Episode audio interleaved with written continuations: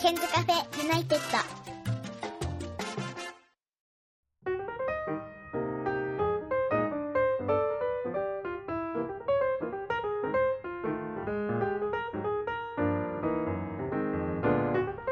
こんにちは101健です、えー今日はスタジオに先日フロリダの旅を終えましたサトシさんに来ていただきましたこんにちはこんにちは。えーお久しぶりですねお疲れ様です。はい、えー、サトシさんは、えー卒業式が3月1日にあったんですが、はい。それを終えて1日休んで3月3日の水曜日から9日の月曜日までなんと7日間のアメリカの旅まあ新婚旅行だったんですけれども、はい。行かれてきたということで。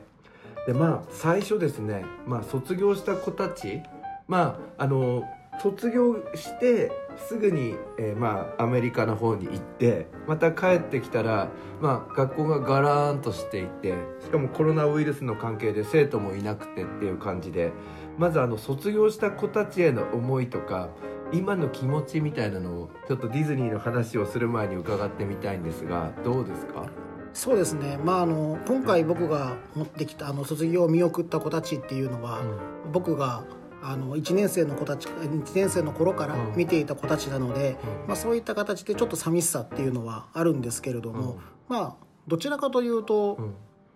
卒業してしまったものは卒業してしまったものなので それはそれとして、うん。まああのそれぞれの道を、えー頑張ってほしいなというふうに思ってますし、まあ僕の方はどちらかというと来年度からの方で頭がいっぱいなので、そうですよね、はい、もうそんな感じですね。なるほどね。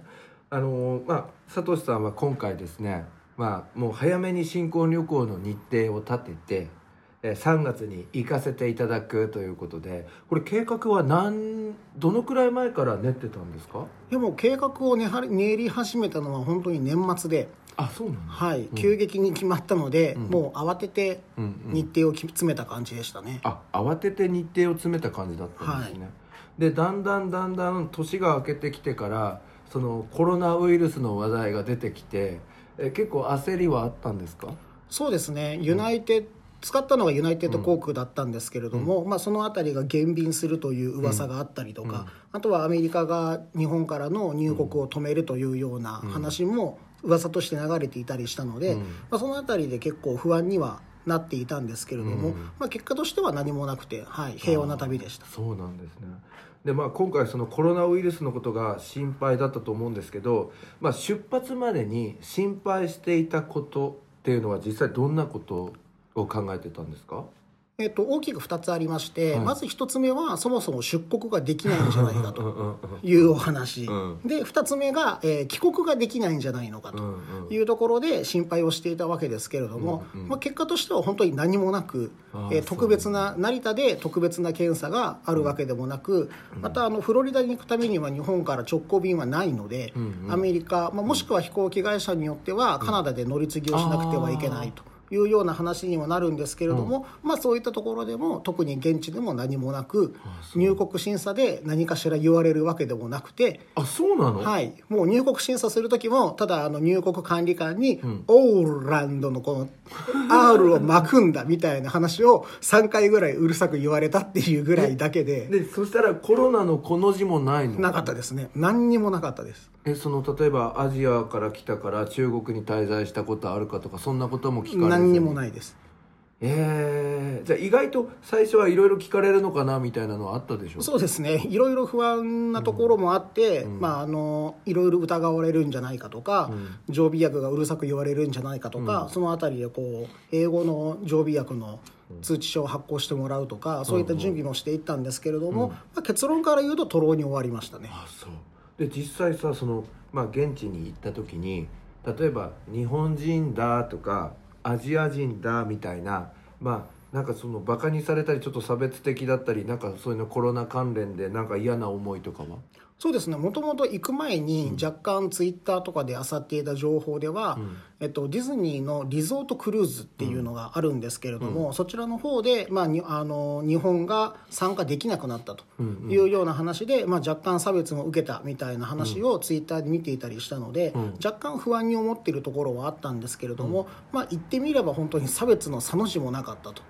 いう感じですね。はい。本当に何にもなかったですえでマスクとかはしてないでしょもう。マスクは飛行機の中では過失対策でしてましたけど、現地では、まあ、現地のルールに従って外してました、うんなるほど。でもはい、でも意外と空港では、マスクをしている外国人は多かったですね。ああなるほどね、はい。じゃあ日本の空港だとこのマスクをしている外国人が多かったけどそのアメリカの空港ではそうでもないアメリカの空港でも空港そのものは意外といましたね、ああそうなんだ、はい。でも街の中はいない。街の中では全くですね、まあ、どちらかというとアメリカは今インフルエンザの方が流行っているので、まあ、どこの全ての州において危険レベルがハイっていう状態になっているので、どちらかというとコロナ対策というよりはインフルエンザ対策だったのかなあというような気はしますね。なので比較的その現地とかでも手洗いをするようなあのアルコールの液体っていうものはかなりパーク内でもホテル内でも随所に置かれているのは目にしました。ああなるほどね、はい。でまああの今空港の話がありましたけど今回ユナイテッド航空を利用されたと思うんですけどあの直行便がオーランドはないので乗り継ぎだったんですよね。そうですね。行きと帰りはどういうルートだったんですか？それぞれ。えっと、行きも帰りも成田発成田着なんですけれども、行きは成田からシカゴのお部屋空港。うんうんうんでそこから乗り継いでオーランド。うんうん。で帰りは、えーオーランドからニューアークに飛んで、はい。ニューアークから成田への直行便で帰ってくるという感じでしたね。なるほどね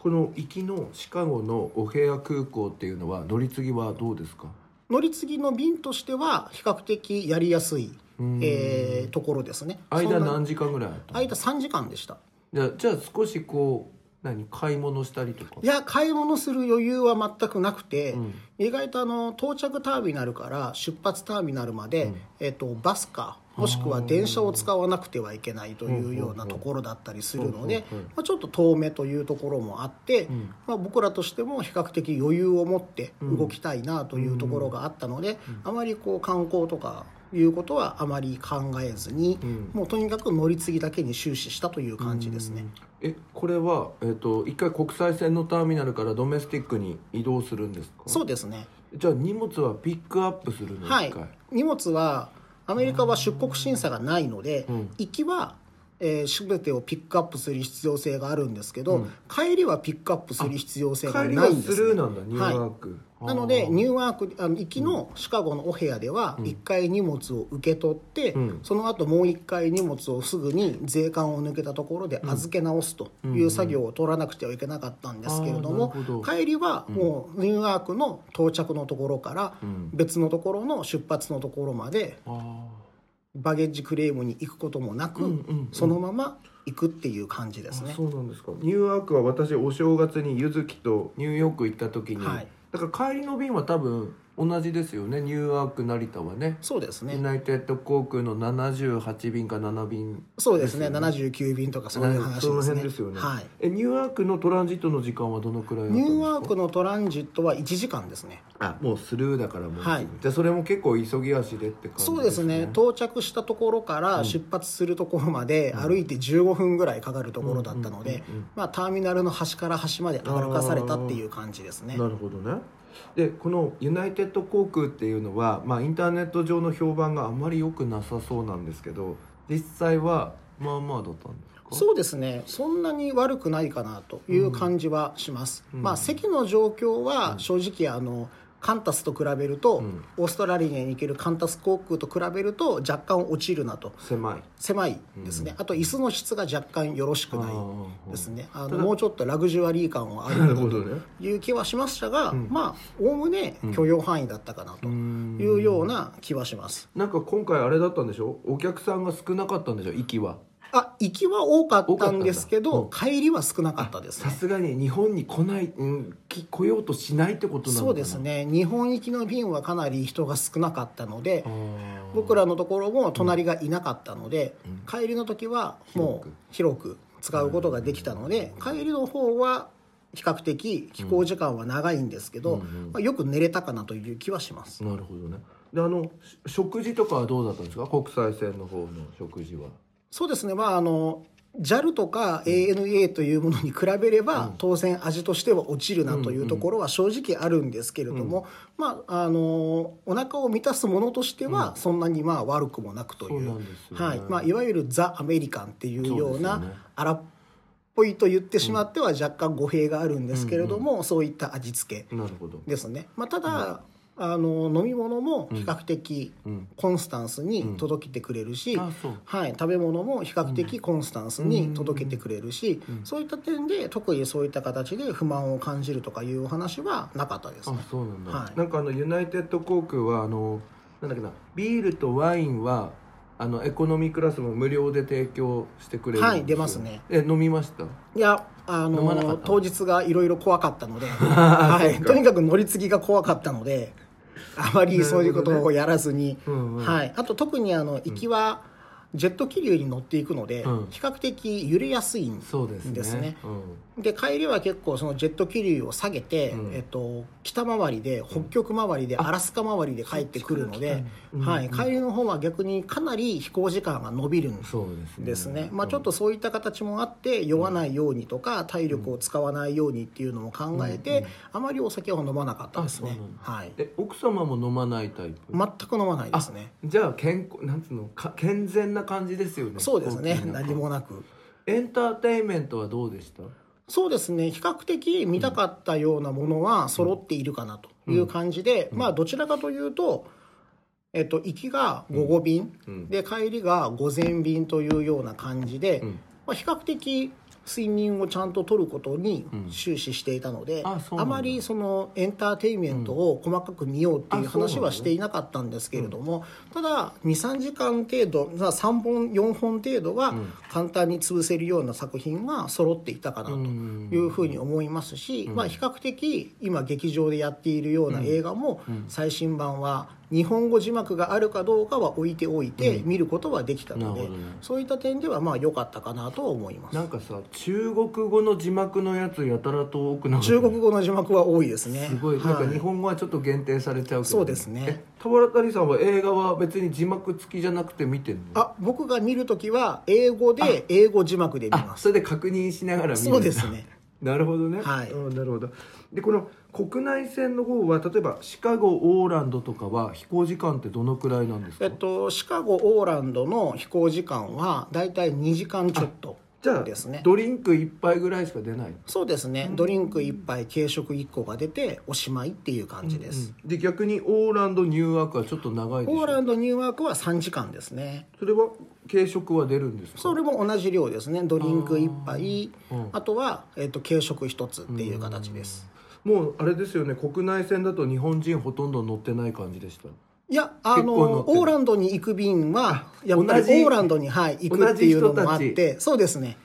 ね。多いのが結構多いですね。だってシカゴに用事ある人多分少ないよねそうですね。あなるほど。じゃあ結構はい。日本人も乗ってたということそうですね。はい、そしてホテルなんですけど、はい。どんなところに滞在したんですか？もしよければ名前も教あえてください。えっと僕が滞在したのは、えっと、ディズニーの直営ホテルで。え？マジで？はい。え？ー、ななんていうホテル、えっと、3つあるんですけれども、オールスターリゾートっていう、まあ、一番比較的安いタイプで、うんうん。まあ、本当はもうちょっといいところを取りたかったんですけど、ん。まあ、その申し込んだのが比較的早くあの遅かったっていうこともあって、ちょっとホテルが取れなくて、そのオールスターリゾートっていうところの、まあ、2つ大きく3つに分かれていて、その中のミュージック島ミュージック島っていい。うなんか特徴あったんですか？あの建物がそれぞれミュージックの特徴になっていて例えばロックの塔であったりとか、うん。ジャズの塔であったりとかいうふうにコンセプトがそれぞれ分かれていて、へーそれぞれのコンセプトに合ったようなレイアウトになってるんですね。え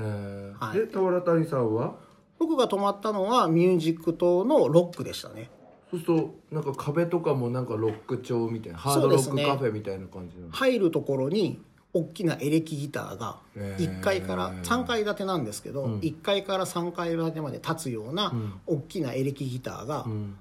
あって、で他の例えばジャズ島だと、その同じような位置に大きなドラムスがオブジェとしてあったりとかうん。いうふうに設定されてますね。これはロケーション的にはパークのすぐ脇にある感じなんですか？そうですね、まあ、厳密にいくと、パーク内にあると言った方が正しいんですね、あのオーランドの空港からディズニーワールドに入る時点で大きなディズニーワールドっていうゲートをくぐるんですね、でそこのゲートをくぐった先は全てがディズニーの敷地内で、道路もディズニー管轄、ん。標識もディズニー管轄で、ん。標識も、まあ、いわゆる僕らが通常見るような緑色に白っていう白紙で書いてあるようなフんォントから全部ディズニーフォントに変わるんですね。でそのディズニーの建あの敷地内にある直営ホテルっていった感じなので、ん。まあパークの外にはありますけど、ディズニーっていう敷地内にはあるという感じですねでそうすると日本のあのディズニーリゾートのスケールよりも広いの？そうですね。ディズニーだけで、ん。ディズニー4つのパークがあるんですけど、そのパークだけで山手線の内側の1.5倍あるらしいです。え？1.5倍もあるの、はい。そしたら一つの町っていうか。街ですね。はい。完全にもうそこで証券が成立しているマーケットが成立している感じです、うーん。えー、なるほどね、えーでえ次にですねなんかあのえー、とフロリダのディズニーのまず先に満足度を点数で教えていただきたいんですけど。点数ですか、まああの何の問題もなく楽しめたので、ん。100点といえば100点なんですけど、ん。その先ほども言ったと広いのでうん。とにかく歩かなければならないというところが若干辛く、うんそこのところでまあ若干5点ぐらい減点して足を痛めたので95点といったなんかもう感じでしょうか、帰ってきてからちょっとよろけてましたよね。あそうですね。もう正直辛かった。一通り回るだけで1日3万歩超えるんですね、あー3万歩。はい。なので最初の7日2日ぐらいは良かったんですけど、3日目ぐらいからやっぱり疲労がどんどんどんどん溜まっていって夜も基本的に帰ってくるのは遅いし、次の日行くのは早いっていう形で、もう本当にホテルは寝るためのところだけにあるみたいな形で、なるほどね、はい、もう本当に明るいホテルを見たことがないので、ああなるほどね。なんかねさっきねあの質問間違えちゃって俺ディズニーに1日だけだと思ったんですよ。で放送直前に聞いたら4日間いたんですって。4日間ですね。あの、はい。つまりディズニー以外はほとんど行ってないんですよね。そうですね、まあ、ディズニーには4つのパークがあるので、うん。その4つのパークに、ん。まあ、それぞれ1日ずつ、あそういうこと？はい、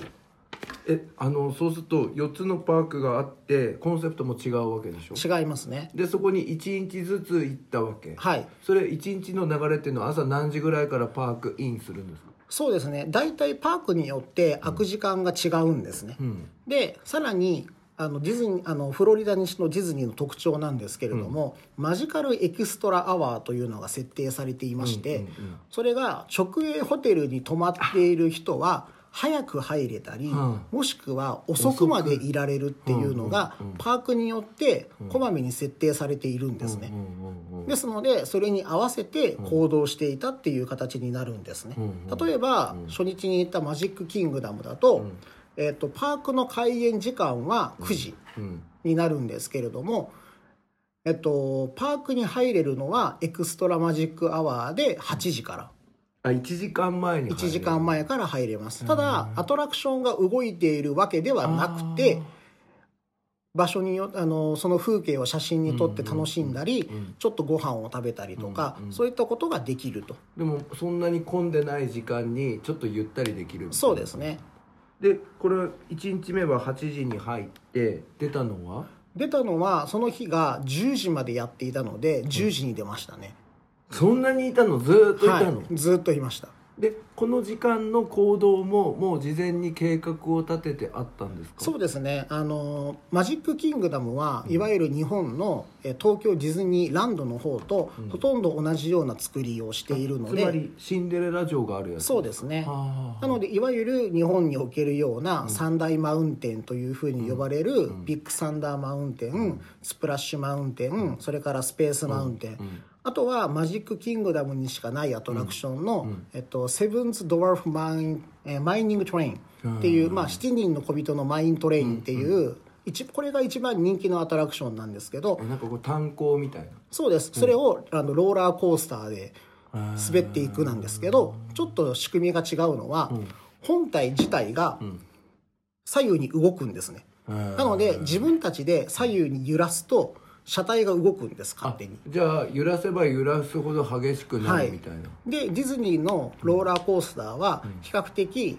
縦の垂直の力よりも遠心の方の回転をよく使うので、へカーブを曲がっていく時により振られるっていう形で楽しむことができるっていうアトラクションなんですね。えで結構ゆ揺らしたんですか？はい。っていう話で楽しんでました。そして、え2日目はどこに行ったんですか？2日目がエプコットというふうに呼ばれるところで、まあ、ここがちょっとあのアトラクションの数は少なめなんですけれども、いろんなパビリオンが入っているところでまあ、中国館とか日本館とかアメリカ館とか入ってるんですけれども、まあ、そこのところでちょうど僕らが行った前の日のタイミングから、えっとガーデンフラワーフェスティバルっていうようなフェスティバルが始まってたんですね。でこれは各ディズニーのキャラクターの、えー服とかうん。を、えー花で作るっていうのが目あのモチーフとしてされていて、イメージとしてはそのツタとかを使ってキャラクターの画像を作るあの服装を作るっていうような形になるんですけれども、まあ、そういったものがちょうど全体として行われていたので、まあ、そういったものをこういうふうに楽しむ。あすごい。ねじゃあアトラクションというよりは見て楽しむ。そうですね。でここにもちょっと3つぐらい大きなアトラクションがあるので、ん。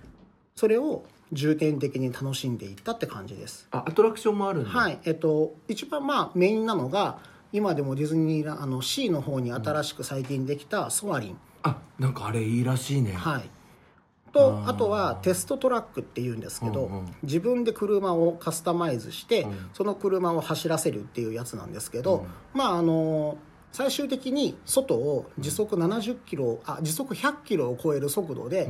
数秒走るっていうディズニー最速アトラクションっていうのがあって、まあ、そこのところが結構魅力的ですねあとは比較的日本人にも人気なのがノルウェー館にあるフローズン。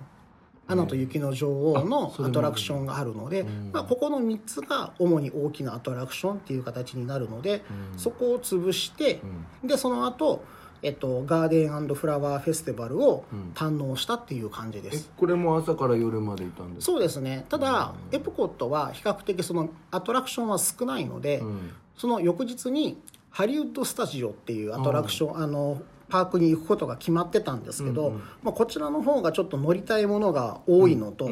あとはちょっとあのショーが多いんあですね。ミュージカルのショーとかを見るっていうアトラクションが多いので、まあ、途中でエプコットを切り上げて、で、えーそっちの方からパークホッパーをして、でそちらの方からハリウッドの方に行きはいでそこでアトラクションにいくつか乗って、またエプコットに戻ってきて、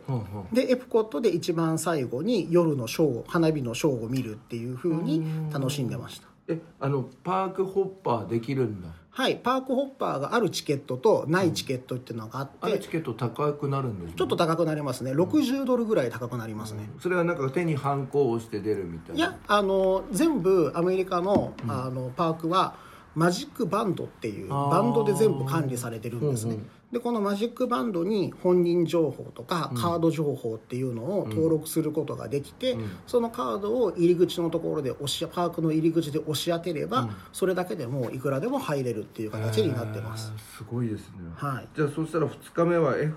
えっ、と F エエプコットとハリウッドをちょっと行ったり来たりっていうかそうですね。たって感じですね。で特にあの普通はディズニーのホテルから各パークまでは主な移動手段はバスなんですね、ただそのエプコットとん。ハリウッドスタジオの間には2つの方法があるんですね、バス以外に、でそれが1つ目がボート。え船？はい。でもう1つがスカイライナーっていうロープウェイなんですね。でこのロスカイライナーが去年できた移動手段なんですね、なので、まあ、せっかくだからそれに乗ってみようということで、うんうんうん。そのスカイライナーに乗っておあの、まあ、行きはボートで行って、帰りはスカイライナーで帰ってくるっていうようなことをしてみました、なるほど。はい、そして3日目はまたハリウッドってことですそうですね、3日目がハリウッドスタジオなんですけれども、まあ、ここが比較的あの大きなアトラクションが多くて、うんでその中でも一番大きなアトラクションが、まあ、つい僕らが行く前に、しえっと直前行ってる最中かな、にオープンした、えっと、ミッキーミニーズ・ランナウェイ・レールウェイといううんアトラクションが、あさっき写真で送ってもらったやつですね、えもう一度いつオープンしたんですか？これが3月の3日ぐらいだったと思うんですね。そしたら2日とか3日えとか。そしたら最新ってこと、はい。もう本当になのでオープンしてすぐに乗れたっていう形です。え混んでた？混んでましたね。でそれはファストパスとかそういうのはないの？もうファストパスはあったんですけど、ぼ僕らが焼く時にはとっくに終わっていたので、これも朝一に並んで、んもうそこから朝一から並んでずっとあの60分程度並んで乗ったっていう形です、でも1時間ぐらいで乗れたんですね。そうですね。あの早めに並んでいたらそのぐらいで済みました、今ちょっとあのファストパスの話出たんですけど日本とちょっと違うのはこちらはインターネットで事前に予約できるんですか、はい。えっと、マジカルエクスプレスっていうようなサイトがあるんですけれども、そこで直営ホテルを予約しているとかもしくは、えっと、チケットを事前にこネットで購入していれば、えっと、6 180日前ぐらいか、60日前どっちか忘れたんですけど、ぐらいからネットでファストパスが取れます。でそれって大体時間とかも指定できるはい、全部時間が指定されているのが30 10分単位とかであって、それを自分たちのものに合わせてカスタマイズしていくっていう形ですね。えそしたらまだ3つ目のあのパークですけどこの4つ通していろんなところで予約ができてたってそうですね。もう行く前からファストパスも、あと晩ご飯は全部あの各パークのところでいわゆるキャラクターダイニングというふうに呼ばれる東京の方では昔あっても今はあんまりなくなっちゃいましたけど、キャラクターダイニングと呼ばれる、キャラクターと直接触れ合えることができるレストランを各パークで毎日予約していたので、それも事前に日本で予約をしてから行きました。あの日本だとキッコーマンが提供してるあのリロとスティッチのところとか、はい。そういう感じのじゃあキャラクターとご飯食べながら写真撮れるみたいそうですね。でショーを見るそうです。まあショーはないショーはないんですけど、ご飯を食べているとキャラクターが回ってきてくれるので、なあ各レストランごとにん。大体2つぐらいキャラクターダイニングが設定されているところがあるんですけどそこに4キャラクターずつ設定されているのでその4キャラクターが順番に部屋あの机を回っているのでん。そこと触れ合うことができるという感じですね。なるほど。じゃあもうそういうのも含めて全部日本でインターネットを通じてやっておいたってはい、で逆にやっておかないと楽しめないですね。あ当日に予約を取るとかいう話は難しいのでん。もう事前に予約を取っておかないとん。いろいろ楽しむのは大変だと思います、なるほど。でこのまだ多分日本人の方でランナウェイレールウェイ乗った人って本当にごく少数だと思うんですけど、はい。これの見どころというかおすすめするポイントはどんなところなんですか？そうですね。ディズニーランドに行ったことがある人には、プーさんのハニーハントに似ているっていうふうに言ったら比較的ちょっと分かりやすいかもしれないんですけれども、まあ、非常に 2D のうんイラストとかアニメーションを多用しながらも、3D の最新技術を使いながら、ん。かつ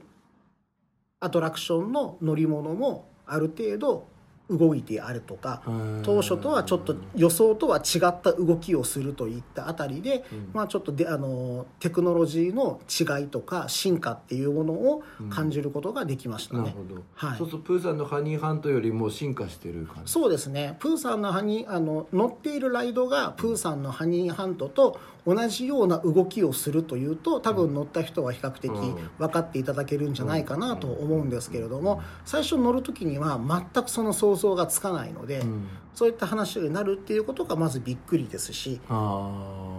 あとは比較的最初に映像を見て、その後乗り物のライドの場所に行くっていうような、ディズニーによくありがちなスタイルなんですけれども、例えばそこのスクリーンの割れ方とか、そういったお話もあ今時映像ってこんな綺麗に割ることができるの？みたいな、普通縦に割れるとか横に割れるんですけど、こう稲妻の形にスクリーンがちゃんと割れてその間を通り抜けていくとかいうような形であスクリーンって今こんな風に割れることもできるの？みたいなテクニックの凄さっていうものを感じることができますね。なるほど。なんかこれは面白そうですね、はいそしてえっ、と4つ目のパークっていうのはなんていうとこなんですか？一番最後がアニマルキングダムというふうに呼ばれるところで、まあ、ここは自然の中にあるっていう形になっていて、他の3つのパークとはちょっと異色的な立場を取るところなんですけれども、まあ、ここも大きく分けて、えっと、3つぐらいの大きなアトラクションがあって、まあ、そのうちの1つが、えっと、アバターですね。全世界で最もヒットした映画ですけれども、まあ、こちらのアトラクションがあると、であと2つ目が、えっと、キリマンジャロサファリっていうふうに言われて、まあ、サファリのあの動物園が併設されているので、まあ、そういったその、まあ、動物園というよりはサファリ形になあの放牧されているところをジープに乗りながらうん。見ていくことができる。はいであと一番最後がキリマンジャロ、あエベレストを探検するエクスペディションエベレストっていうふうに呼ばれる、えっと、ローラーコースターなんですけれども、まあ、こちらの方は途中から、えー前に進んでいたのが後ろ向きに走行するというような話で、まあ、こういった形で比較的楽しむことができるアトラクションでした。なるほど。えなんか今ここまでの話聞いてるとなんか日本のディズニーとなんか何？施設の数も全然違うしなんかどうなんの？スケールも違うそうですね。やはりスケールの数も違いますし、アトラクションの数も大きく違うなというふうに思います、まあなんといってもあと思うのはあの意外とその人気のないアトラクションとかに、ディズニーの凄さを探検すあの見ることができるっていうようなお話があって、エプコットの名前はちょっと忘れちゃったんですけど、一つアトラクションに、あの人間が今まで過ごしてきたものを体験するみたいなアトラクションがあるんですけど、はい。そこのところで後半的に見せられるのがディズニーが野菜を作っている場所を見せられるんですね。でそれは何をやっているかっていうと、完全に水だけでうん。土を使わずに栽培しているっていうような様子を見て取ることができるんですね。え実際に作ってんの？はい作ってます。でそこの野菜とかをその後あのパーク内のうん。ダイニングで提供しています、あそうなんですはい。っていうふうにしてディズニーが環境を守るためにどういったことをやっているかとかうん。その普段アトラクションとかだけで見ることができない社会貢献の姿、まあ、いわゆるこう我々で言うと SDGs とかそういったところに関わってくることだと思うんですけどそういったものがやっぱりエプコートでは見ることができましたしあとはアニマルキングダムはやはり動物保護っていった形でまあ、アメリカなんである程度その自然環境に優しくないとか言われるわけですけれども、そういった環境の中でもそのアメリカっていう、まあ、ディズニーっていうスタジオがどうやって自然環境っていうものを保護しようとしているのかっていうような裏側を見ることができる。っていうようなある程度そのディズニーのバックグラウンドの凄さっていうところを見ることができるっていうのは、このパークの強みなんじゃないのかなというふうに思うことができました。ね。えあのちょっとわかんないんですけどディズニーランド ディズニーのそういうパークってどこが発祥なんですか？えっと、もともと発祥はこのフロリダのオーランドだったと思います。1971年でしたかね、はい、こちらの方が発祥ですね。そうするとさフロリダのディズニーに行ったアメリカ人の人とかが 東京ディズニーランドに遊びに来るとそれはあんま感動できないのかいやアトラクション同じようなアトラクションであっても、扱い方の違いとかも全部あるので、ん。そういった形の違いっていうものは感じることはできるんじゃないのかなというふうに思います、まあ、例えば、ディズニーシーで最近よく流行っているようなダッフィーとかジェラトーニっていうのは実はフロリダの方では全く人気がなくてな実は2018年に全てのグッズ販売が終了しているんですね。なのでダッフィーとかジェラトーニっていったグッズは実はフロあのオーランドでは全くもって手に入れることができない。もしくはキャストに聞いてもほぼキャストはそれを知らなくて。なるほど。で僕もちょっとグッズがあるっていう話を聞いて頼まれて探したんですけれども、全く見つかることができずに、結局ゲストリレーションズにわざわざ聞きに行ってるんですね。あそこまで。はい、で、ゲストリレーションズでいわゆる本当に正社員のキャストっていう話に画像を見せて確認して、ああこれねもうないんだよねっていうふうに言われるっていうような形もあるので、まあ、各地のパークごとにかなりお国柄の違いっていうものもあるので、まあ、場所によって楽しむことができるんじゃないかなというふうに思います。じゃあまあそのディズニーマニアの人はそのアメリカでは見られないとか手に入らないものをさ求めて東京に来るとか。そうですね。あとは東京ではもうなくなってしまったものがフロリダにはあるのでね例えば？先ほどは先ほど言ったキャラクターダイニングっていった話も今では少なくなっちゃいましたしあとは日本では買い占め騒動とかで転売とかでなくなってしまったピンズトレーディングですね。っていうのもまだまだフロリダでは盛んでまあわざわざその日本の昔のピンズを持って行って現地でトレーディングしてるっていう人も出会いましたし。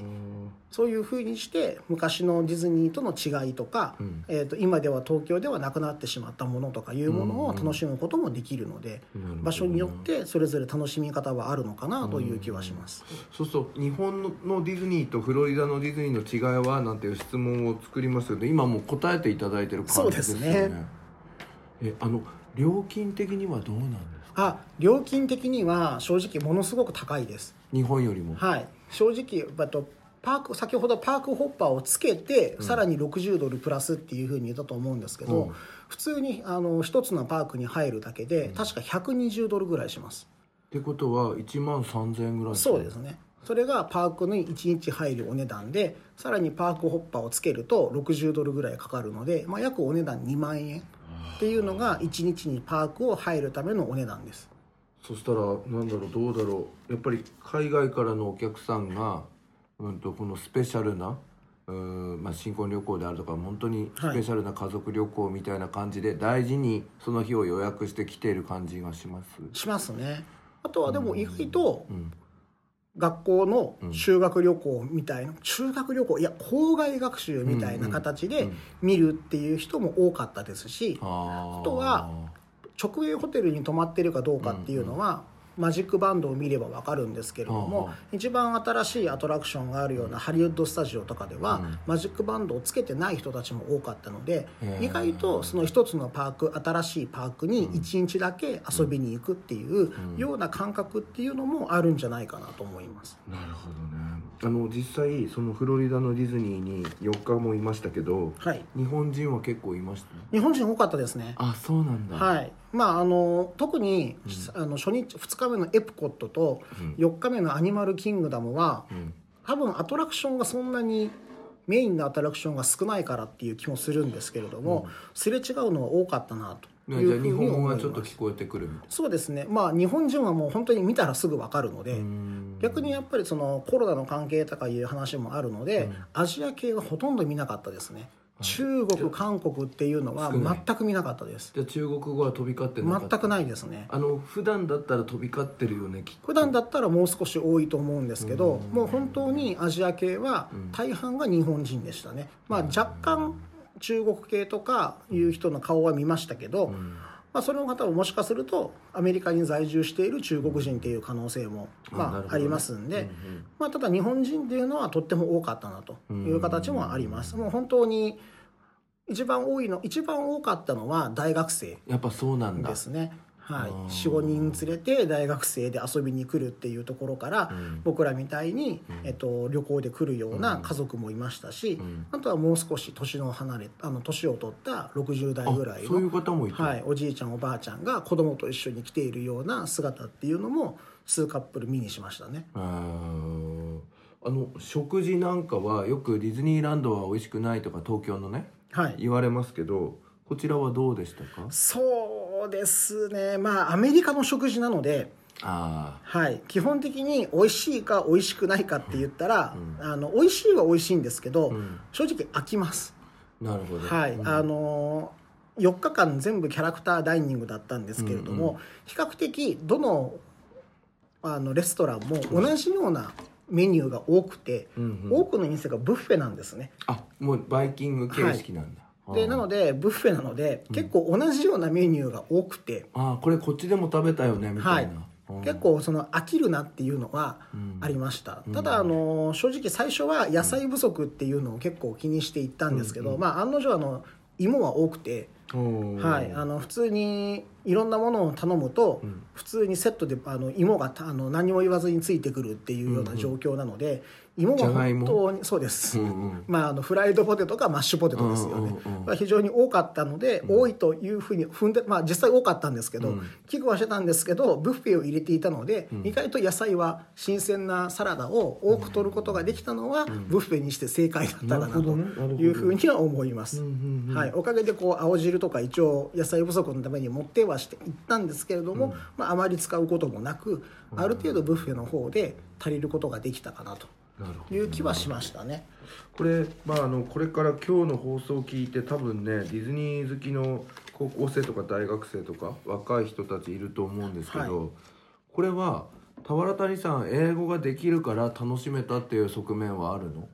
あーそうですね、まあ、言いたいことを言うことはできるし交渉はできたので、ん。楽しめたことは楽しめたと思うんですけれども、まあ正直ある程度あの意欲さえあれば、うん。自分で楽しめることはできたかなというふうには思います。まあ、じゃあ中にはこう本当に英語を話せなくて、単語だけで頑張ってるような大学生っぽい日本人も何人か見ましたけど、ん。まあ、それはそれに比較的楽しめたと思うんですよね。ね。ただやっぱりその特にディズニーはフロリダのディズニーはショーのアトラクションが多いんですね。あ例えば、えっと、フローズンのショーを見ることができる、うん。それから「美女と野獣」のショーを見ることができる、うんうん。それからあとはえっ、と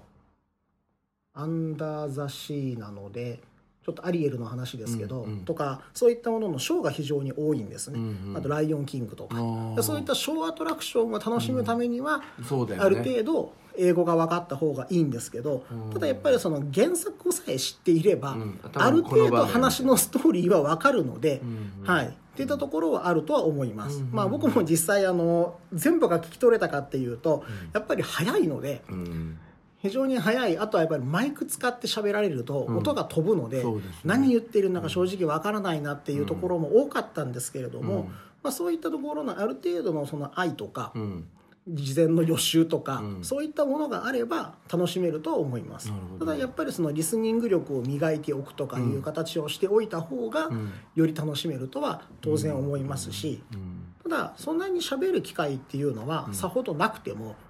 問題は正直ないですね。うん。全てもうネットでうん。完結で事前でやってしまえるしホテルもちょチェックアウトする時はもう本当にチェックアウトっていう話さえして予約のやつを見せればもうそれで終わりです。そんなに大変じゃない、でしかもあのディズニーの直営ホテルはチェックアウトのシステムはないのであそうだよね。あの、はい。事前にあのなんだっけクレジットカードをなんか登録するパターンですよね、でそれさえしておければ、あとはメールで自動でいくらいくらでしたっていう話が送られてくるので、そういった話は特に心配する必要性はないかなというふうには思います。なるほど。まあなので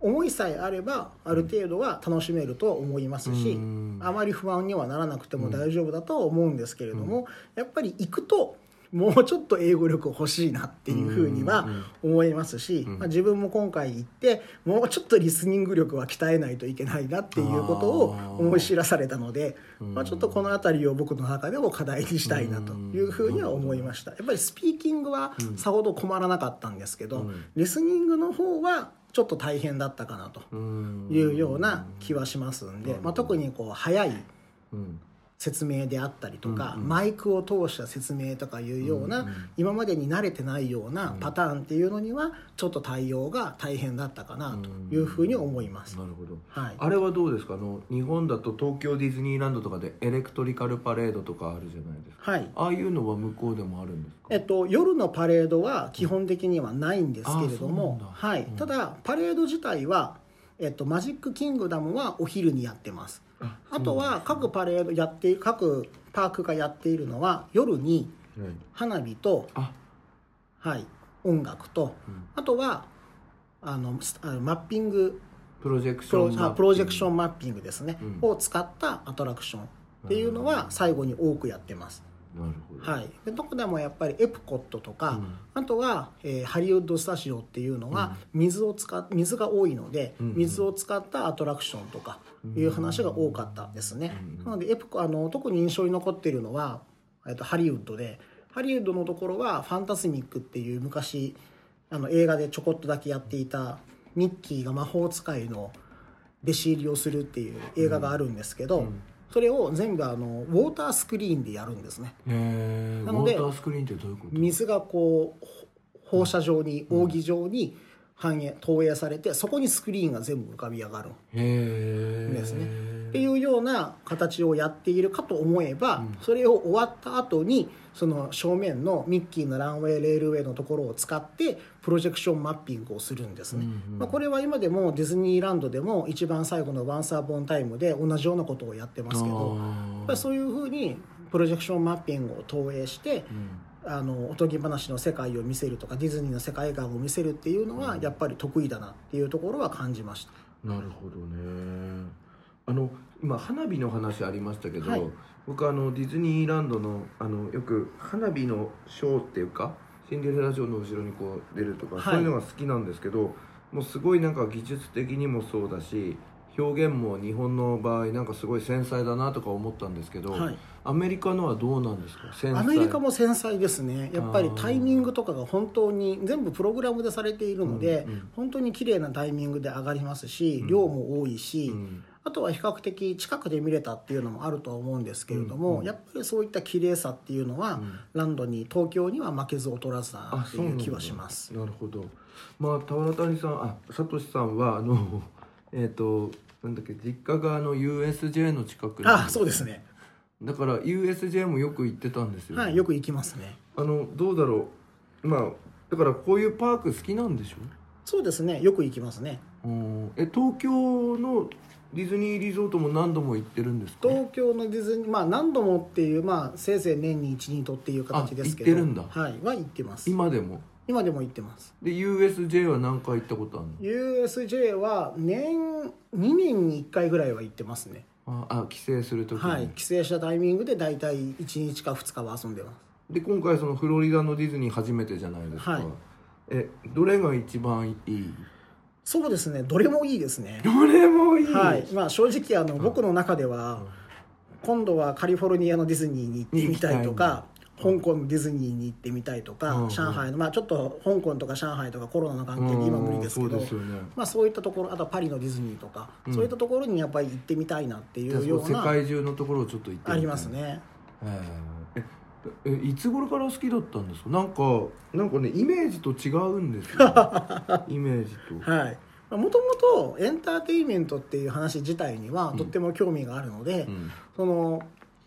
システムがどうなっているかとか、どういうふうに人を楽しませようとしているかとか、うんうんうんそういったところに関してはとても興味があるんですね。うんで僕も昔あのエンターテインメント業界にいたこともあるのではい。うん。どうやってその人を喜ばせるかとか、そういう心理とかあとまああのディズニーの働き方とかいう話もさあのちょっと前にキャストが、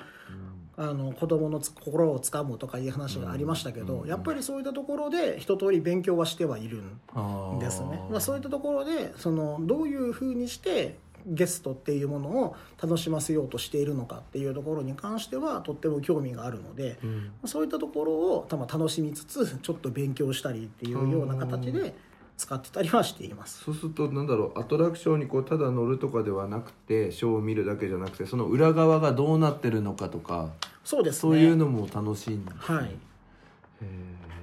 そしてディズニーランドあこのディズニーリゾート以外はじゃあほとんどどこにも行かなかったんですか？そうですね。もう4日間ただひたすらいろんなパークを回っていたので、全然行ってないんですけれども、最終日に、ん。えっと「アニマルキングダム」が終わった後に、はい。少し時間を無理やり作って、はい。まあ、最後のショーをわざと見ないでって言った方がいいんですけど、はい。はい夜のショーを見ないで、えっと、ディズニースプリングスっていうところに行ったんですね。でここは昔ディズニーダウンタウンっていうふうに呼ばれていたところなんですけど、それを改装して作った大きな商業施設で、ん。まあ、あの日本でも有名なコーチとか、ん。アッグとか、ん。えー、とコロンビアとか、ん。そういった入っているそういったところが入っていたりとかうんうん。あとはディズニーが経営する最も大きなディズニーストア、ワールド・オブ・ディズニーっていうんですけど、そこがあったりするんで、まあ、ちょっとそこのところにお土産物を見にまあこまめにお土産物は実は買ってはいたんですけれども、はい、あとはあの自分用に買ったものでは各パークだけのえっと、スターバックスのコーヒーあのマグカップっていうのがありまして、えーうん。各パーク限定マグカップがあるんですね。うんでこれは本当にパークの中でしか売ってなくてえじゃあパークの中にスタバがあるの？パークの中に1軒必ずスタバがあるんですへねえそこのスタバで必ずマグが売っていて、そのマグをトレーディングするコレクションするっていうのが今回の目標だったのでそうなんですね。はい、それを買っていったりとか。でそこはやっぱりスプリングスでも売ってなかったりするので、うんうんそういったものを買っていったりとか、あとはスプリングスの方ではあの方では、まあ、なかなかパークのものでは買えないんですけれども、あのアメリカのフロリダのあフロリダのディズニーというか多分アメリカの全体の特徴としてオーナメントをよく売っているっていうのがあるんですね。飾り。そうです、クリスマスにあのツリーにつける飾りですね、うんうん。でそれってあの普通クリスマスシーズンにならハロウィンが終わった後しかパークの中では出ないんですけれども、スプリングスではそれを毎あの常に、うん。えっと、売っているストアが1個あるうん。んですね。で実際にそこでオーナメントを作っている様子とか、うん。そういった話も全部あれハンドメイドで作るんですね。あのミッキーのデザインをしたうん。青いオーナメントに一個一個飾りをつけていく様子とかそういったものを見ることができたので、うん。まあそれを見に行くついでにちょっとお土産を買っていったりだとか、はい、そういうふうなものをうん。買うためにちょっとスプリングスに行って、うん。あとは例えばユニクロとかがディズニーとのコラボ T シャツを売っていたりとかザラがユニクロとのコラボを売っていえザラも？はい、ザラもディズニーとのコラボの商品を作っていたりとか、いくつかディズニーコラボを売っているようなストアがあったりするので、ちょっとそういったところを足を引きずりながらもう痛かったでしょうねやりたかったですね。なんかねちょっと1日3万歩って聞いた段階で結構辛いなと思って、はい。これだから4日間ハイキングしてたような感じですよ。そうですね。まあちょっと僕もあの履いていく靴を失敗してしまったので、えどんな靴で行ったんですか？あの本当は履き慣れている靴で行くべきだったんですけれども、ちょっとあの直前にお乳の靴を買ってしまいうんうんそれがあまりにも嬉しかったのでそれを履いていったらですね、あのものの見事に右足の小指をあの左足両足の小指のところにあのおーあの水ぶくれができてしまいそれが潰してでそこにこうバンドエイドを貼りながら時々休みつつ歩くとかいうようなダメなことをしてしまいました。えもうマラソンランナーじゃないですか。ダメでしたね。えじゃあでも俺思ったんですけどそんななんかすごい疲れる体験でも4日間大事にしようって感じだったんですけど、はい。奥さんは好きなのやっぱりこういうの。そうですね。それともなんか無理やり連れ回されてるの？なんですかね普通に行こうっていう話になった時に、うん。お互いなんか自然にうん。行くって言ったら、まあ、海外行こうかっていう話をした時に、うん。最初はグアムとかそんな話を考えていたんですけれども、お互いにグアムにそんなに興味がなく、何をしたいわけでもなくて、でいろいろ考えた結果、うん。あれディズニーだったらいいんじゃないみたいな話をしてみたら、意外と良かったっていう感じですね。なるほどね、はい。じゃあ奥さんはそんなにディズニー好きじゃなかったんだ最初。そうですね、まあとはいえ人並みに好きだとは思うんですけど、うん。まあ何て言うんですかね。そんなしょっちゅう行くとか、うん。グッズをいっぱい持っているとか、うん。全然そんな感じではなくて。えーじゃあちょっとハマってきましたかねいやー基本的にそんなことはないと思いますね。まああの、僕の方はこうなんとかお金を貯めて、うんこうなんとか次も休みを取って、うん。まあ、数年以内に行きたいなとかいうふうに言ってますけど、ん。まあ、向こうの方はもう頑張って働けって言われてるだけなので 僕は一生懸命働いてうん。お金を貯めるしかないです。うん。え今回、まあ、あんまちょっと金額的なことはあるかもしれないんですけど時期が3月の上旬っていうのは実際そのハイシーズンよりは安かったんですそうですね。ハイシーズンよりは安いです。最もオーランドが安いシーズンっていうのが1月から2月っていうシーズンであそうなんだ。この次に安いのが今のシーズンね。あ寒かったの？えっと寒い日もあればあったかい日もあるっていう感じです。最初はあったかくて最初の2日間ぐらいは30度超えたんですけどええ30度？30度いきますあそうかフロリダだから。そうですね、まあ、こちらの沖縄と同じぐらいなので。そういうこと？はい、ただだそこからどんどんどんどん寒くなっていって、うん。4日目とかは最高気温20度いかないぐらいだったので普通にあのパーカーとか着ていてちょうどいいっていう感じでした。やでもまあ30度だと、うん、暑くないでしょ？暑かった？っぱり紫外線が強いのあとー。日差しが強いのでうんあのお分かりだと思うんです。けどオーストラリアと同じように日差しが痛いっていう感じはありますよね。痛いです。でも20度とかだとあの逆にその30度経験した後の20度だとなんか涼しい寒いなみたいな。そうですね。寒いですね。特に建物の中が寒いです。冷房は本当によく効いているので、うん。それが特に変わらず効いているので、本当に建物内は寒かったですね。あなるほどね。はい。えおすすめ度はどうですか？これはいやもう興味がある人も、うん。興味がある人は当然行きたい人が多いと思うんですけど、うん多分あの聞いてらっしゃる方も比較的興味がある人が多いんじゃないかなと思いますんで、なるほど。まあ、ぜひトライしてほしいなと思います、うん。あの僕もこの年になってようやく行くことになったわけですけど、うん。もうちょっと早い間に行っていれば、うん。自分がいろんなことを勉強するような意欲にもなったかとあ思いますし。その帰ってきてからの意欲ってそうですね。あとはやっぱりそういったところで働いている人の多さとか、うん。そういったところを考えていくと、そういったものをどうやって自分に生かしていくのかなっていうことも考える機会にはなったりするので、まあ、そういったところを勉強するっていうためにも、うん。ぜひ行ってみてほしいなと思いますし、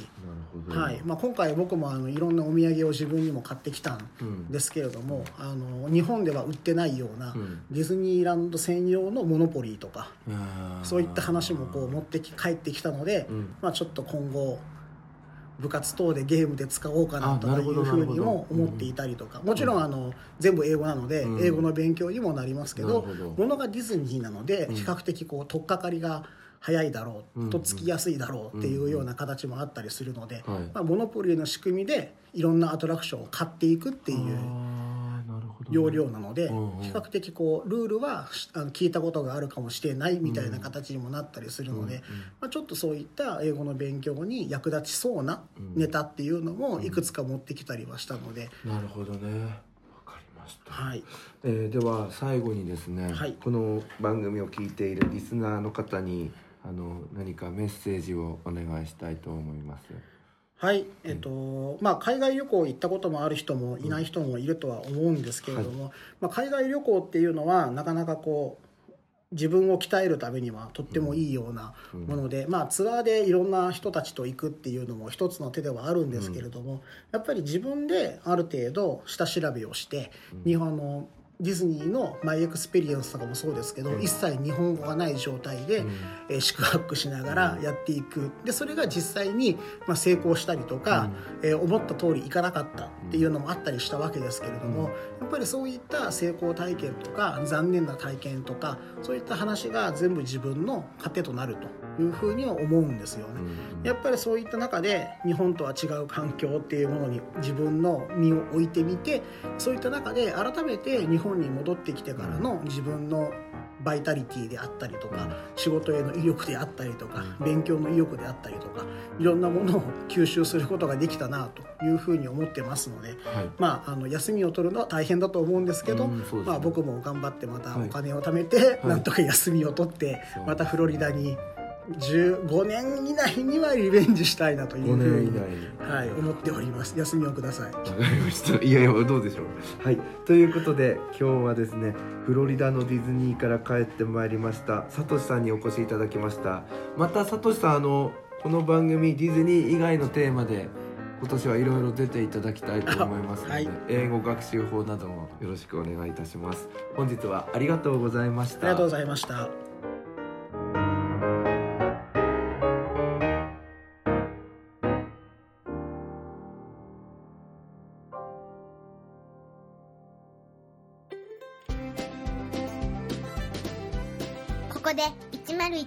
んに代わって、 Ken's Cafe United からのお知らせです。この番組では現在、リスナーを募集しています。iTunes ストアにあります検索バーに、 Ken's Cafe United と英語で入れて検索してみてください。無料でダウンロードすることができます。iPod などに入れて、ぜひお楽しみください。いつでも、どこでも、何度でも、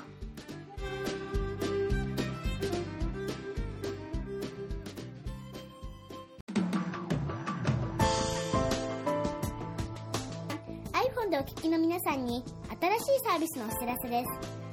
App Store からポッドキャストというアプリをダウンロードしてお楽しみいただけます。これを利用すると他の作業をしながらでもまたは iPhone を閉じた状態でも聞くことができるようになります。いつでも、どこでも、何度でも